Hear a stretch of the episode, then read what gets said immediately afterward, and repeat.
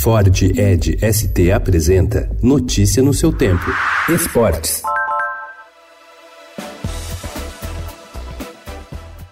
Desde a infância, Bianca Silva vive em Paraisópolis, uma das maiores favelas de São Paulo. A menina negra, de longos cabelos encaracolados, abandonou cedo o sonho de ser professora de português. Ela mudou os planos quando uma bola oval caiu em suas mãos. Bianca tem 21 anos e foi descoberta pelo Instituto Rugby para Todos, um projeto que junta cidadania, lazer e esporte.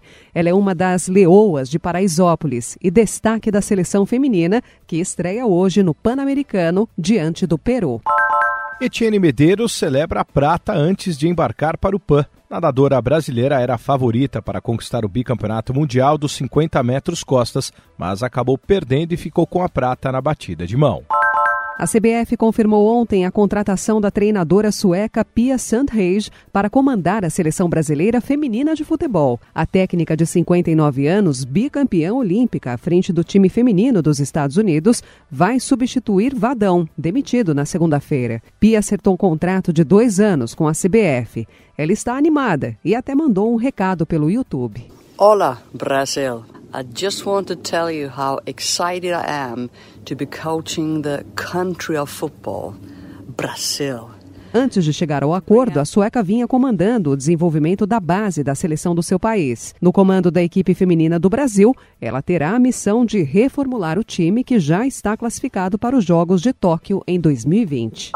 Sete meses depois de garantir o título do Campeonato Brasileiro em encontro com o Vasco, o Palmeiras reencontra o adversário amanhã no Allianz Parque em situação bem diferente, a vivida em novembro do ano passado.